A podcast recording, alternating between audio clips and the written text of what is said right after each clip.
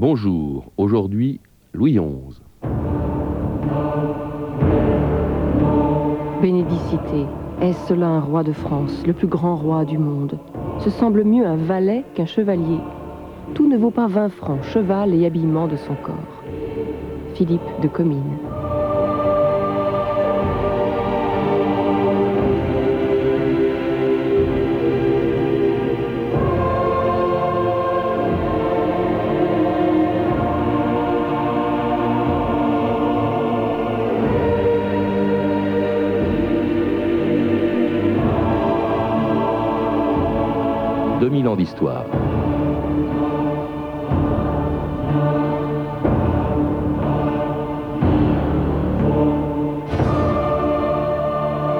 Avec ses cages de fer, ses espions, ses médailles pieuses sur le chapeau, sa laideur, ses promesses non tenues et son goût pour l'astrologie, Louis XI a longtemps laissé le souvenir d'un roi cruel, retors, rancunier, superstitieux et cynique.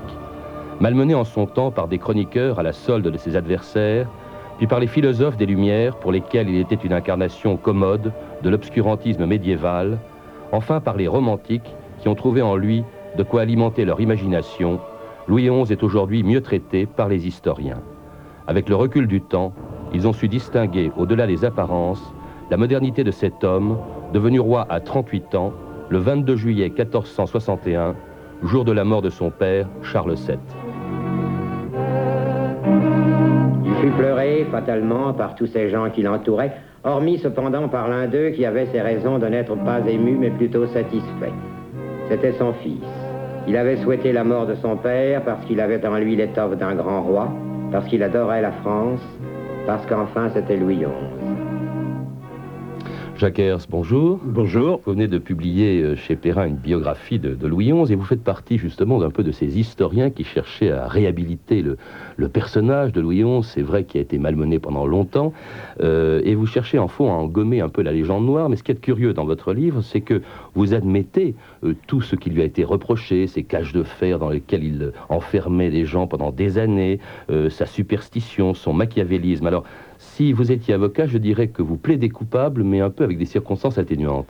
Les circonstances atténuantes sont très claires, et je dirais que ce que vous venez de décrire, c'est assez brutal de l'énoncer comme cela, est à peu près le propre de l'homme d'État. Or, Louis XI est essentiellement un homme d'État. D'ailleurs, le sous-titre que l'éditeur et moi avons conçu ensemble, le métier de roi, n'est-ce pas, c'est bien cela. Y avait-il d'autres solutions? Pouvait-il être autrement à cette époque-là? Ça, je ne crois pas. Je n'ai pas cherché à le réhabiliter. Un roi dur à une époque dure, disait Machiavel. Pas en parlant de Louis XI, mais... Euh, d'un autre.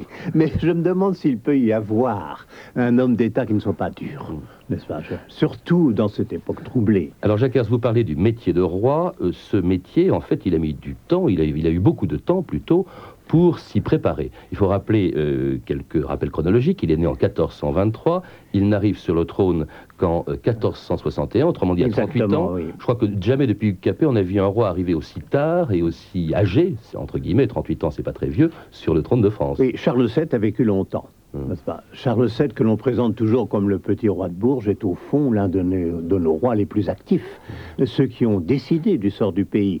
Et le fils est là. Euh, en réalité, il n'y en a guère qu'un, il n'y a que lui, ce qui est important, n'est-ce pas? Il n'a eu qu'un frère, que beaucoup plus tard. Et non seulement il a attendu longtemps, mais il a été formé au métier. Il a été formé à ce métier de roi dès l'âge de 13 ans ou 14 ans.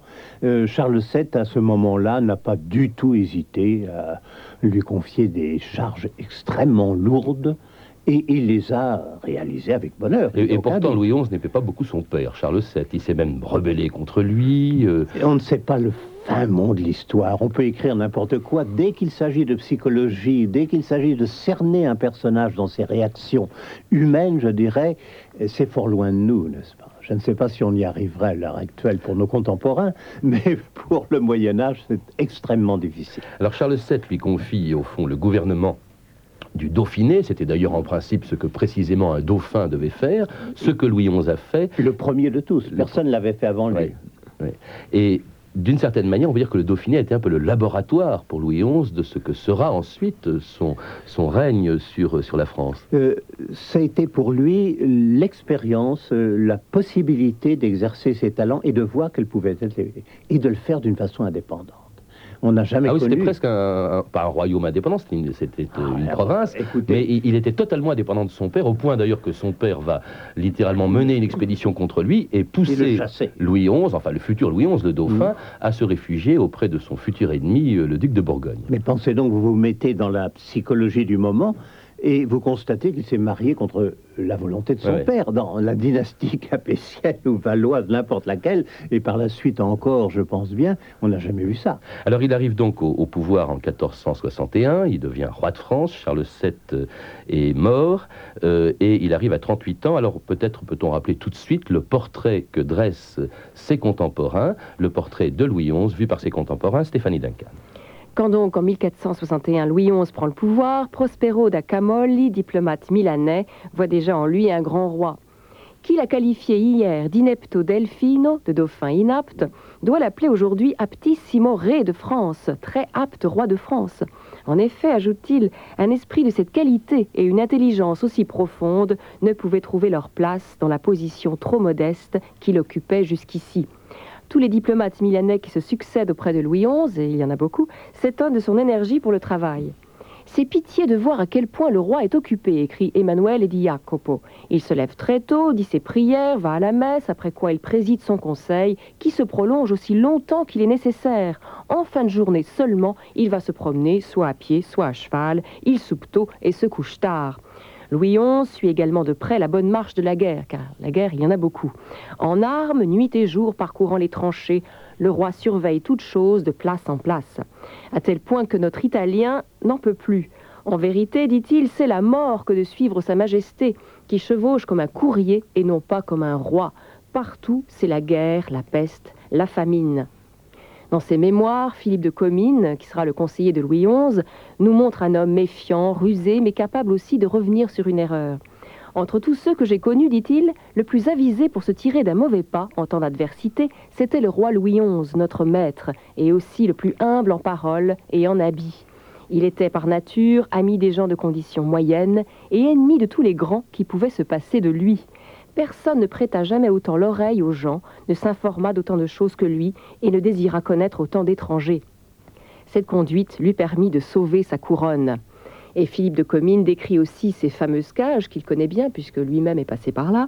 Cages de fer et autres de bois, dit-il, couvertes de plaques de fer par le dehors et le dedans, avec terrible ferrure. Rien d'étonnant donc à ce qu'un autre contemporain dise de Louis XI, il fut si craint et redouté qu'il n'y avait si grand en son royaume, et même ceux de son sang, qui dormit ni reposa en sûreté dans sa maison. Jacques Herz, vous connaissez évidemment euh, tous ces textes que, Les que deux Stéphanie textes, Duncan, oui. les deux textes. Qu'est-ce que vous en pensez? Quelle est votre réaction? Puisque c'est un peu. Oh ben, ma réaction est de sympathie pour le Milanais, euh, qui est en charge et qui écrit bien, et qui dit à peu près ce que l'on doit penser, je crois, même aujourd'hui avec le recul. Euh, le Milanais n'a pas d'intérêt à écrire, simplement, il rend compte. Comines, c'est autre chose. Euh, Comines Et, pourtant, c'est celui quand même qui, a peut qui nous a peut-être laissé le plus de témoignages sur Louis XI. Parce que les autres n'ont pas écrit ou parce que les écrits ne sont pas restés. Ouais. Mais euh, j'ai essayé, et vous l'avez vu longtemps dans l'introduction à ce livre, j'ai montré à quel point il fallait se méfier des mémoires. Et entre toutes, celles de Comines sont certainement les mieux écrites, les plus importantes et les plus fascinantes aussi, et- mais euh, celles auxquelles on ne peut pas se fier. Euh, C'est quand Mais il faut même- rappeler que Comines était un ancien conseiller de Charles le Téméraire, le Ah, grand adversaire de Louis XI. Il, a, il était comblé de faveur par Charles le Téméraire, il l'a trahi comme il n'est pas possible de faire, il s'est fait payer à un prix extraordinaire, et puis ensuite, comme euh, il écrit beaucoup plus tard, et que Louis XI est mort, à ce moment-là, euh, il essaye de se racheter.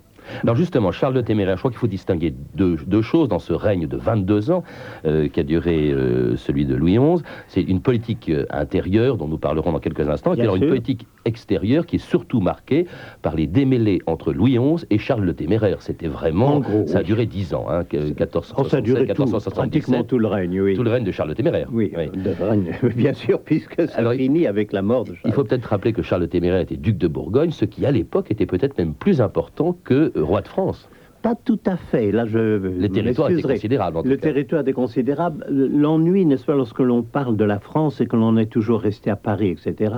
Nous y sommes en ce moment, nous n'en dirons pas de mal, mais l'on oublie le poids considérable du Languedoc n'est-ce pas, du sud de la France euh, dans l'économie française, dans la politique. Donc Louis XI s'appuyait là-dessus, et sur les pays de la Loire. Ça, c'est certain. Il ne commettait pas la sottise d'aller se fourrer dans le guépier parisien. Mais la Bourgogne, c'est quelque chose. Bah, la Bourgogne, c'est plus que la Bourgogne. Il faut rappeler que Charles de. Téméraire, c'est Charles c'est la Flandre, l'Artois, la Picardie, la Hollande, le Luxembourg, la Franche-Comté et la. Bourgogne. Oui. Et tout ça, il voulait en faire un ensemble d'un seul tenant, c'est-à-dire au fond Oui. annexer les territoires qui se trouvaient entre ses possessions Oui, il n'en restait plus beaucoup. et, et même, d'ailleurs. et même devenir roi. C'est ce que voulait Charles de Téméraire. Sinon empereur en épousant. Ça, oui. Euh, le contentieux était considérable. Euh, D'abord, il y avait une sorte de réaction parce qu'il est possible que Louis XI n'ait jamais été roi sans le père de Charles le Téméraire, sans Philippe le Bon. C'est là qu'il s'était réfugié lorsque le- son père, Charles VII, à Louis XI l'avait chassé. Mhm. Euh, lorsque, je l'ai longuement dit, peut-être pas encore assez, lorsque vous, il devient roi, il ne serait jamais entré dans Paris si le duc de Bourgogne n'était pas entré avec, avant lui pour voir comment ça se passait. Il a été protégé par Philippe le Bon, mais il va être l'ennemi de son fils, Charles de Téméraire. Euh, Il est l'ennemi de Philippe le Bon avant même sa- la mort de Philippe. Alors c'est là qu'on voit quand même le côté très fourbe de Louis XI, euh, avec cette fameuse entrevue de Péronne. Louis XI cherche à se concilier, euh, enfin, à s'entendre avec Charles le Mm. Téméraire, le rencontre à Péronne, alors qu'en même temps, il est en train de soulever une ville contre Charles le Téméraire, oui. Liège. Mm. Charles le Téméraire, furieux, emprisonne en quelque sorte Louis XI à Péronne, et puis obtient de Louis XI des concessions extraordinaires. Louis XI fait tout pour pouvoir devenir libre. Oui. Louis XI cède sur tout, et puis à peine est-il libre, Exactement. il annule tout ce qu'il a promis. Euh, C'était, c'est Liège, n'est-ce pas? C'est l'affaire de Liège, c'est une bavure, nous dirions maintenant. Euh, cela n'aurait pas dû se savoir, mais quand même, les Bourguignons étaient bien à l'affût de tout ce que le roi pouvait faire. Le, la querelle, n'est-ce pas, est ancienne. Je crois que l'on a tort de ne pas remonter assez en arrière. C'est pas une affaire de puissance, d'affrontement d'ambition. Ce n'est pas seulement l'annexion, c'est le règlement de la guerre civile du temps de Charles VII, Mhm. Armagnac-Bourguignon. Ça, je crois qu'on ne peut pas l'oublier. Non. Non, mais on n'a malheureusement pas le temps d'approfondir mais- la chose. Nous, nous y consacrerons sûrement une émission. Mais ce que je voulais dire, c'est que vraiment cet homme fait des promesses, Louis XI, fait des promesses Charles le Téméraire et revient complètement sur elle sans aucun scrupule. Oui, c'est un Machiavel, si vous voulez. c'est un prince, mais c'est vraiment le propre du Ouais. prince. Ça, je crois que l'on peut chercher un peu partout dans l'histoire.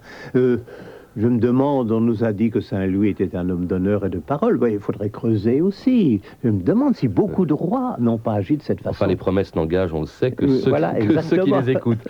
Alors, euh, Charles le Téméraire, finalement, il en sort victorieux de ce conflit avec Charles le Téméraire. Charles le Téméraire meurt près de Nancy euh, en 1477 et il hérite, Louis XI, il hérite de la Bourgogne. On oublie quand même que ce roi, qui était Louis XI, a considérablement agrandi le royaume de France. Absolument.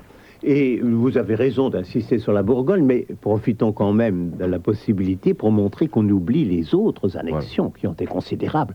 Euh, le Roussillon. Le Roussillon a été annexé, une partie de la Cerdagne, enfin presque jusqu'à Barcelone quelquefois. Euh, euh, L'Albret, Nemours, l'Armagnac, tout ça, ça fait énormément, ça fait beaucoup de choses.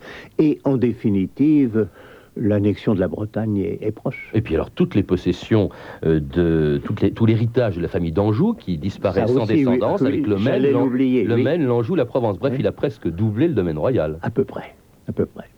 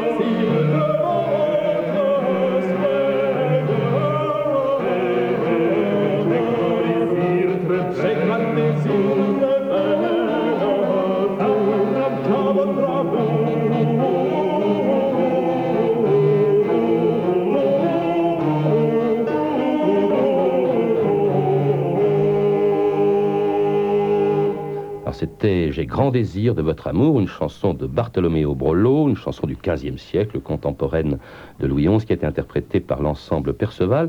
Euh, une musique donc contemporaine d'un règne qui a duré de 1461 à 1483. Les autres événements contemporains de ce règne, Stéphanie Duncan. En 1461, donc au moment où Louis XI devient roi, commence en Angleterre la deuxième phase de la guerre des deux roses. La famille des York et celle des Lancaster prétendent toutes deux à la couronne. En Russie, Ivan III devient grand prince de Moscou. Il sera considéré comme le premier grand souverain national de Russie.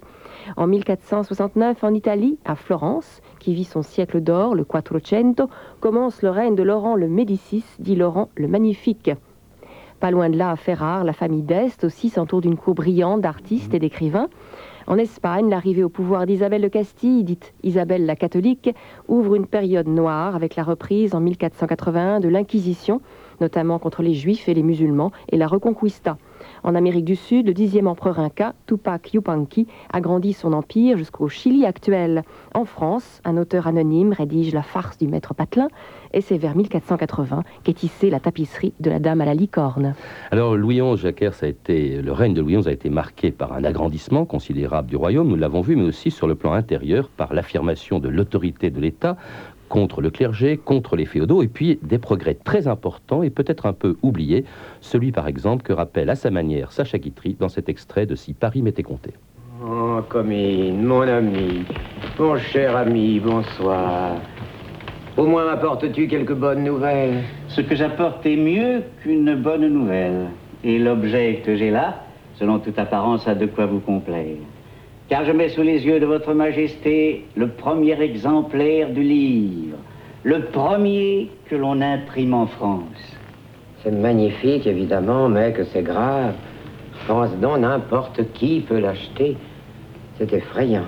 De tout ce que le roi Louis XI a pu faire pour son pays, de tout ce dont on gardera la souvenance, sire, pendant longtemps, je ne vois rien, à mon avis, qui soit plus important que d'avoir imposé l'imprimerie en France. Car ces imprimeurs, c'est votre majesté qui de Strasbourg les fit venir. Ne m'en fais pas trop souvenir, je commence à le regretter. Tant qu'on imprimera que des chroniques, des poèmes, je veux bien, mais comme il va falloir surveiller ces gens-là, Songez au mal qu'ils peuvent faire, c'est terrible. C'est vrai, Jacques, ce qu'on oublie un petit peu, que Louis XI, c'est aussi sur le plan intérieur des progrès énormes, l'imprimerie dont on vient d'entendre, euh, que vient d'entendre évoquer dans cet extrait, là, ce dialogue imaginé entre Comines et Louis XI. Oui, je crois qu'en effet, le roi a favorisé le développement de quantité d'industrie, nous pouvons en parler plus longuement, ce qui est le propre de toute l'Europe. Euh, l'imprimerie, nous venons de l'entendre, effectivement venait de Strasbourg. Auparavant, c'était Rome.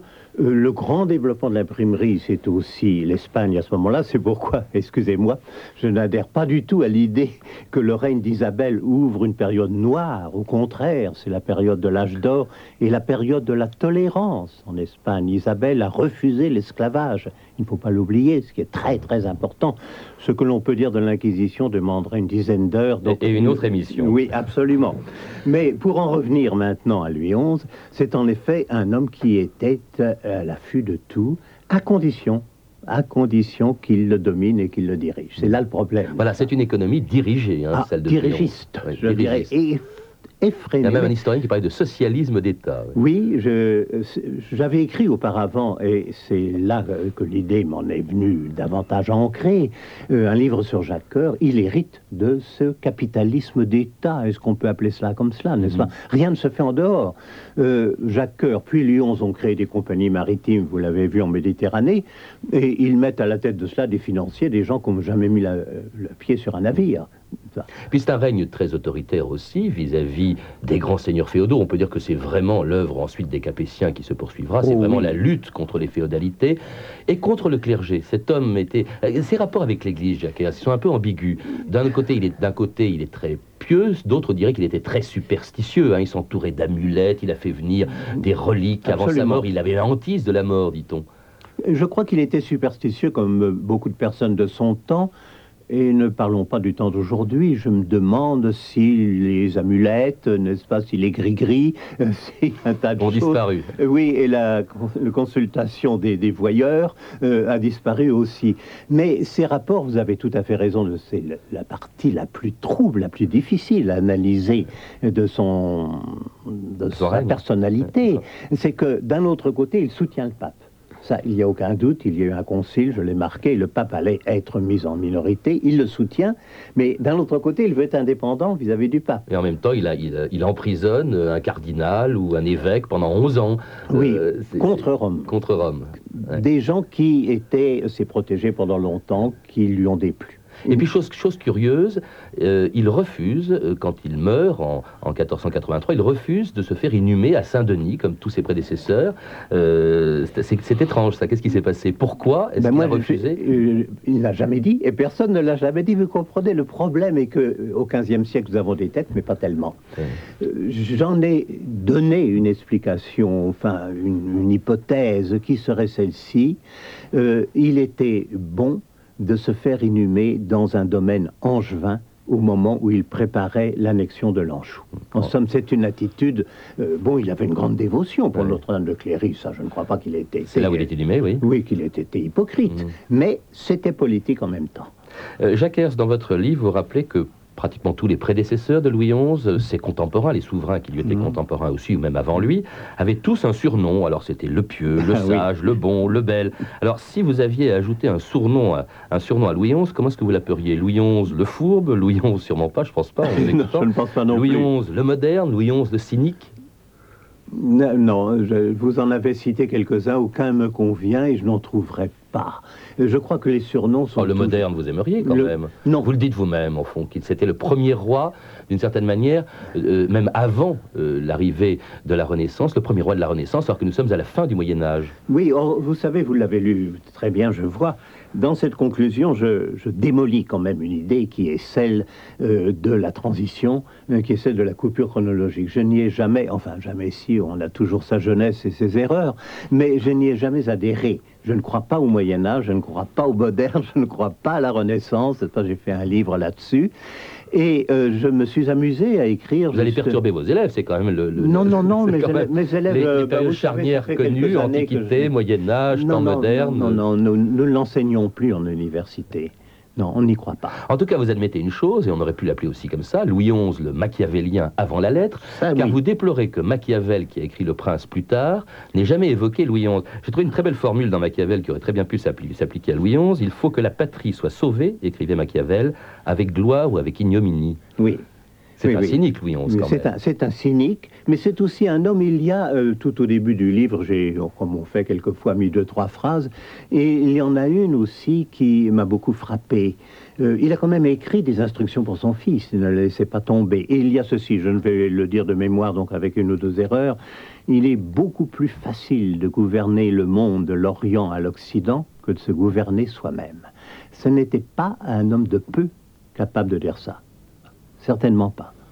Eh merci Jacques Hers de nous rappelé ce personnage, euh, à quel point ce personnage a pu être complexe, a pu être ambigu. Je rappelle que vous le faites effectivement dans une biographie de Louis XI qui vient de paraître chez Perrin. Je recommande également la lecture alors, de l'incontournable livre de Paul Murray-Kendall, publié chez Fayard il y a quelques années déjà, le Louis XI de Murray-Kendall donc, les mémoires sur Louis XI, 1464-1483 de Philippe de Comines, chez Folio Gallimard, l'article de Jacques Le Goff sur Louis XI dans le dictionnaire du Moyen Âge, Histoire et Société, édité conjointement par l'Encyclopédia Universalis et Albin Michel, et puis l'Histoire de France, euh, le deuxième volume de l'Histoire de France, euh, publié chez Hachette Littérature, collection plurielle, L'État royal de Louis XI à Henri IV, 1460-1610, donc un livre de Emmanuel Leroy-Ladurie. Enfin, vous avez pu entendre des extraits du film de Sacha Guitry, Si Paris nous était compté, édité chez René Château Vidéo. Vous pouvez également retrouver la bibliographie ou la filmographie de l'émission en contactant le service des relations avec les auditeurs 08 36 68 10 33 2 francs 23 la minute. C'était 2000 ans d'histoire, à la technique Yannick Herbillon, documentation Rebecca de Nantes et Christila Villarcan, revue de texte Stéphanie Duncan, une réalisation de Anne Kobilac. Une émission de Patrice Gélinet.